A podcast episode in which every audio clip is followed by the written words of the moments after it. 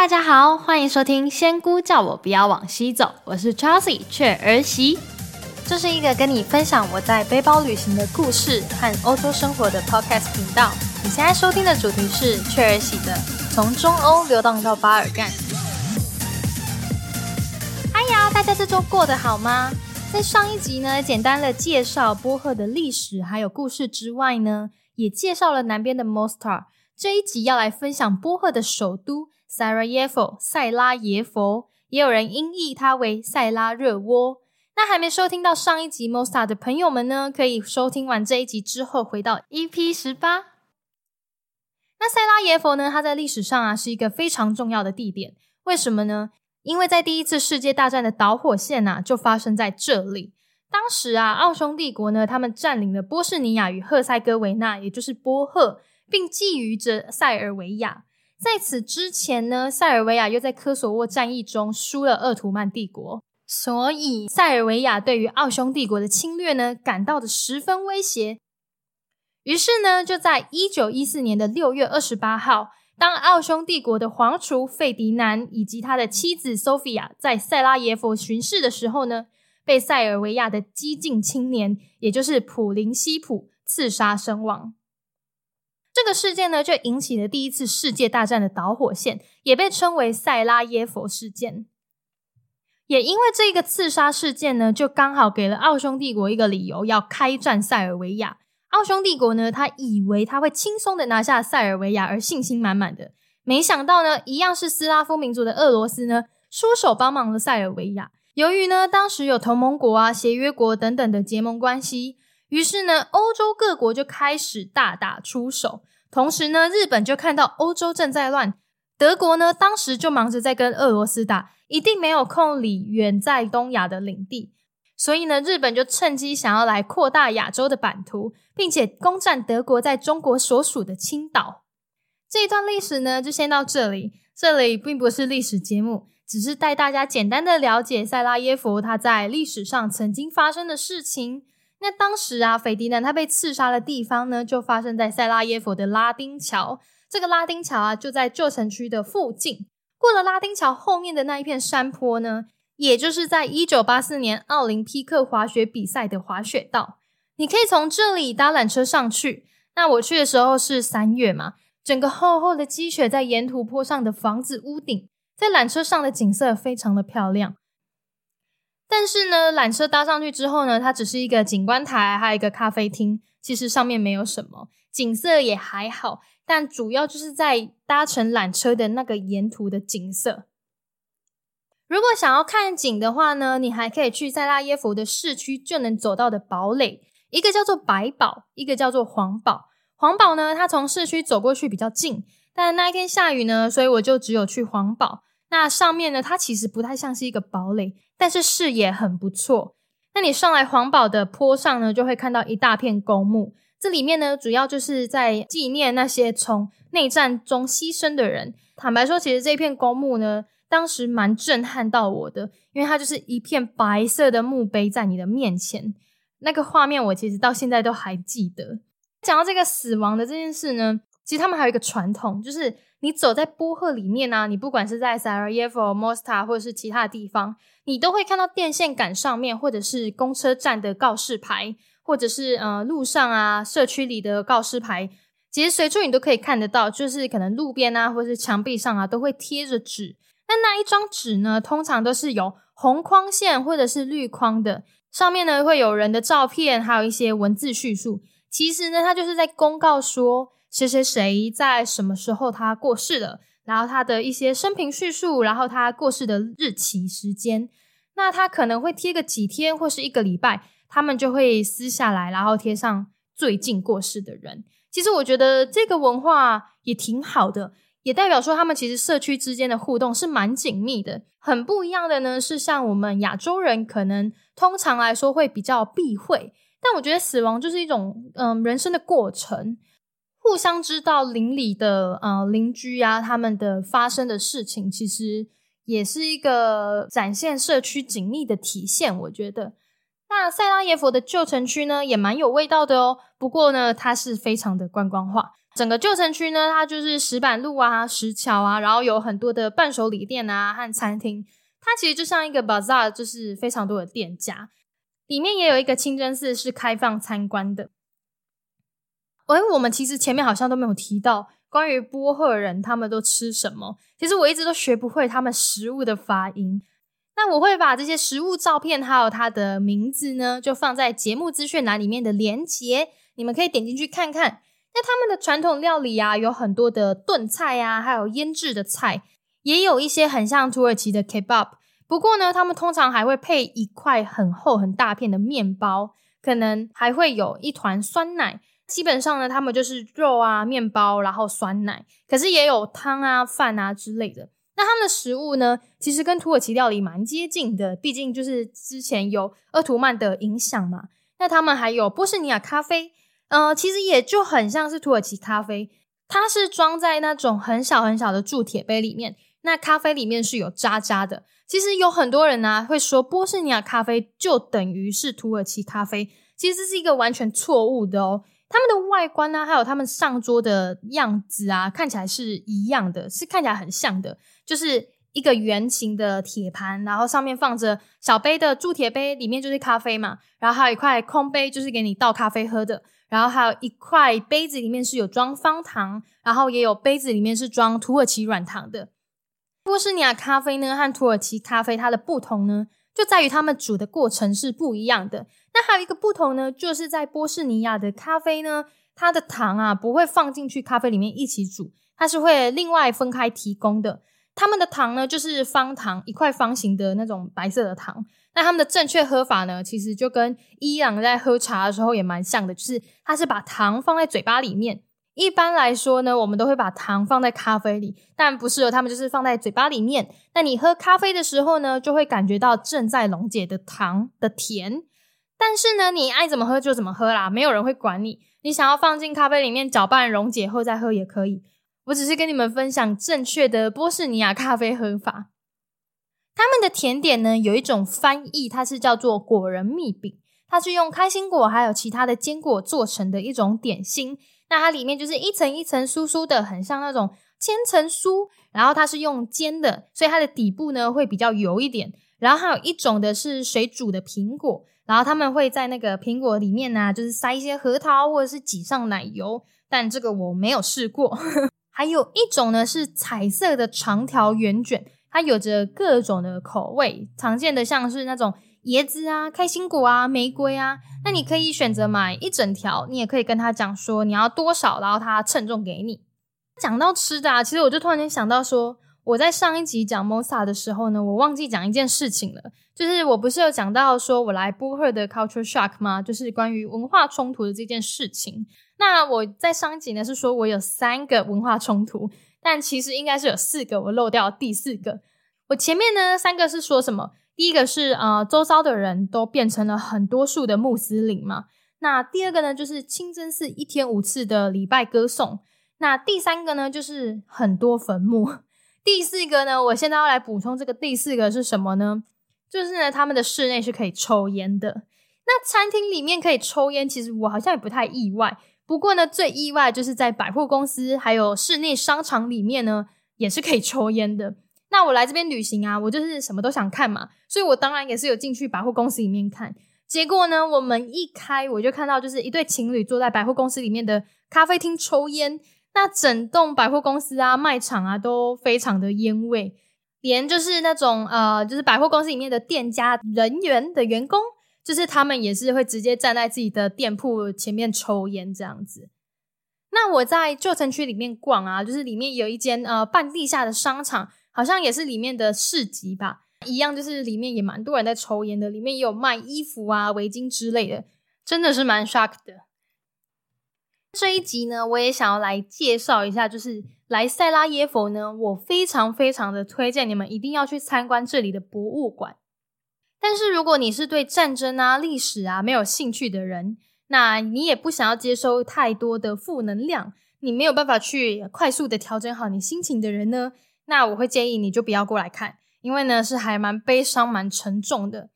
我接下来呢想要分享的三个你来塞拉耶佛可以安排进行程去参观的博物馆呢，第一个呢，就先来一个比较轻微一点的，它在 Google Maps 上面的中文翻译呢是叫做战争儿童博物馆，它的英文叫做 War Childhood Museum。那其实呢，我觉得它应该是要叫做战争童年博物馆。反正就是这个展览呢，它是来自一本书。作者呢，他在二零一零年开始呢，就收集还有找寻当时经历战争的人，他们有没有什么样的物品是和战争发生时有关联的记忆。他就收集了四年，在二零一四年开展。那每一次呢，展出五十件，总共有五百多件。每一年呢，都会换物品。展览空间呢，它其实里面蛮小的，可是，在最后我走出展览空间的地方呢，它是有一个小小的阅读区。这里呢，就是放着几本关于这一本书。那我就拿起了一本看。我翻开第一页的时候呢，它上面大致上就写着说：“我喜欢收集巧克力的包装纸，我没有吃过，可是我可以想象它的味道。”其实我看到这一句话呢，它给我很大的嗯震撼吗？因为呢，我是一个超级爱吃巧克力的人，我几乎每天都在吃巧克力，而且我还每天都吃很多很多的巧克力。所以对我来说，或者是对嗯大部分的人来说，这是一个多么平凡的呃愿望。身为一个对巧克力重度爱好者的我来说呢，这么平常、普通、易得的东西，我没有想过它对啊某些时刻的某些人来说是一个非常奢侈的渴望，甚至是一种想象。那除此之外呢？其实我还有看到一个非常印象深刻的物品啊，它是一个蓝色的娃娃，叫做班尼，它就是一个兔子的蓝色娃娃。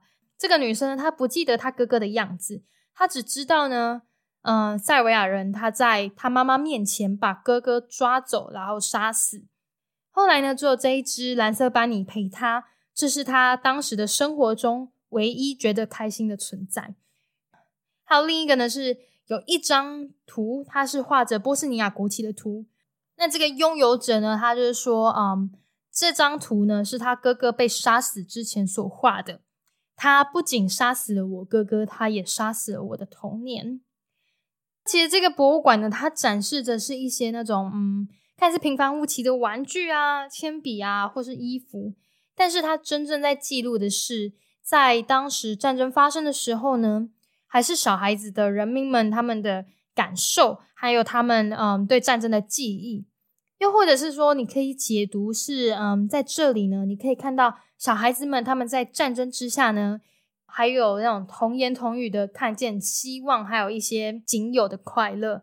其实呃，虽然它只是就是物品的展示，但我觉得这个博物馆它可以带给你很大的嗯心理冲击。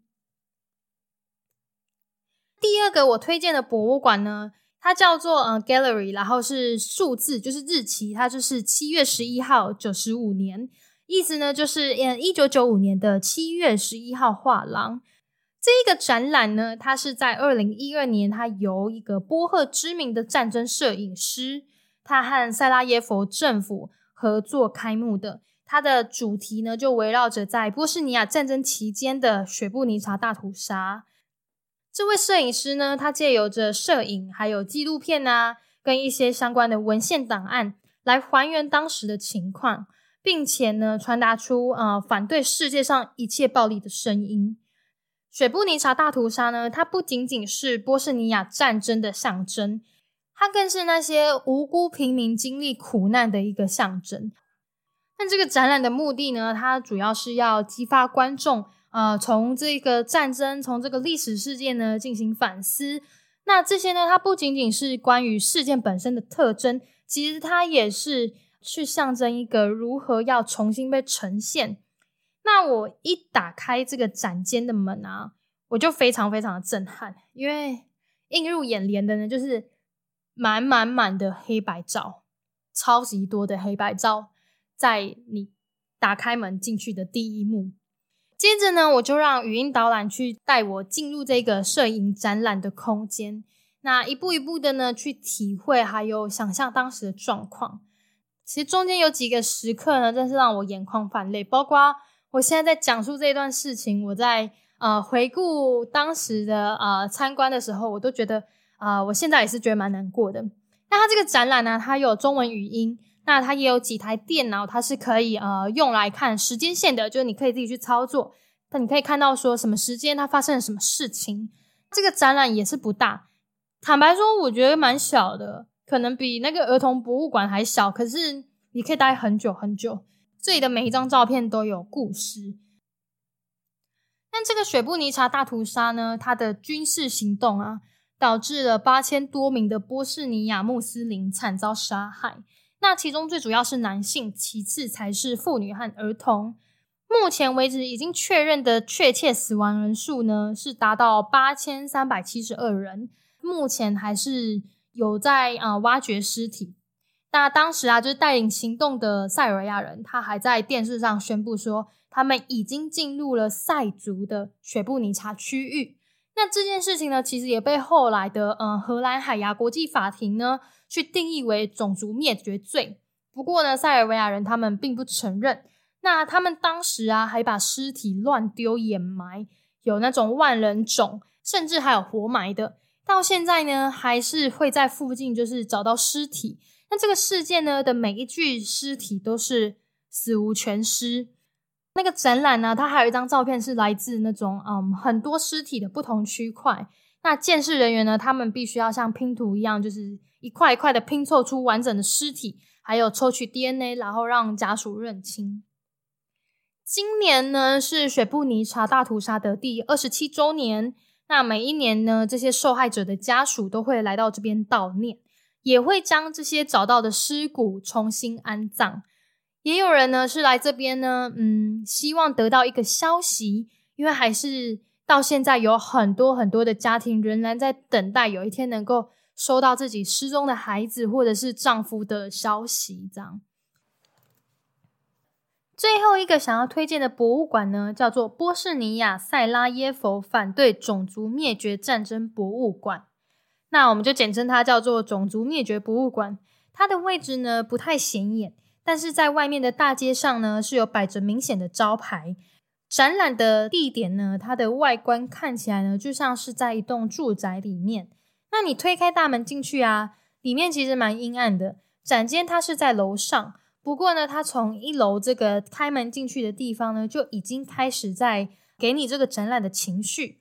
墙壁上呢，它有一些文字对话，也有一些物件，都代表着历史。当时到楼上呢，进去的展览空间呢，里面的空间不大，但是东西很多，而且呢，它摆着又蛮高的，字其实也蛮小的，有点难阅读。对于想要认真参观，然后又不太高的人呢。他们来看，其实坦白说，我觉得体验有一点差。这里呢，还有一间是便条纸的留言室。当时乌俄战争已经开始了，就是在我从斯洛维尼亚进去克罗埃西亚的那一天，乌俄战争就开打了。那里面呢，就有着许多停止战争的期许纸条。我也留了一张画上台湾的纸条。展示的物品呢，它有一件是充满血迹的破旧上衣。这是他当时牙齿被硬生生拔掉的时候呢，留下来的血，就是沾到衣服上的。也有着很多弹孔的靴子，还有其他呢，是从这些被迫害的人身上呢收集到的各种代表着当时战争的物品。那还有模拟当时的集中营的一个展示空间。其中有一个印象很深刻的呢，就是有一个展览物品。它是从爷爷的后背包的巧克力和面粉。他说呢，当时爷爷都会带着食物在身上留给他还有弟弟。最后爷爷过世了，把巧克力给他，面粉给弟弟。这是他对他爷爷的最后的记忆。在这里呢，我也有遇到呃一个荷兰家庭，那就有聊到我正在旅行。那那个荷兰女士呢，就叫我不要去罗马尼亚和波兰，因为正在战争。然后什么有外国人在呃边境被抓走，不过就是没头没尾的。其实我也没有把他们的话放在心上，而且我不觉得有这么严重，因为多数的恐慌都是来自于新闻媒体的制造。那这些博物馆的展示的东西呢，虽然说大多都是从别人身上收集来的物品，从第二个介绍的那个博物馆里面的陈列呢，也是别人拍的照片和影片。其实我实在是无法想象说，如果连我。在看着这些物品和照片，还有这个展览叙述的时候，我都会感觉到很痛心。何况是当时正在经历的人，他们所受的心理折磨还有阴影面积会是有多大呢？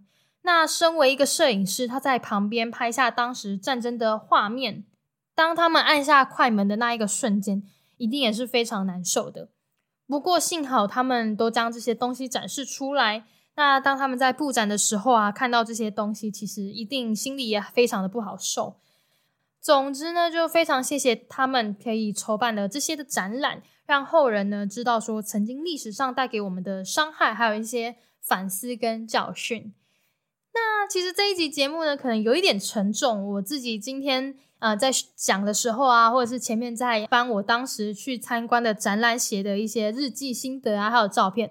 我其实也觉得蛮难过的。那不过就是希望你们可以喜欢这一集的内容介绍。如果想要鼓励我的话呢，也欢迎你留下五星评论，也可以跟我分享你们的想法，在留言区或是到 IG 私讯我哦。所有的相关链接呢，都在节目资讯栏，欢迎点阅追踪。那谢谢有来鼓励我，还有赞助我的朋友，感谢大家的收听，我是 Chelsea 雀儿媳，多比赞你啊！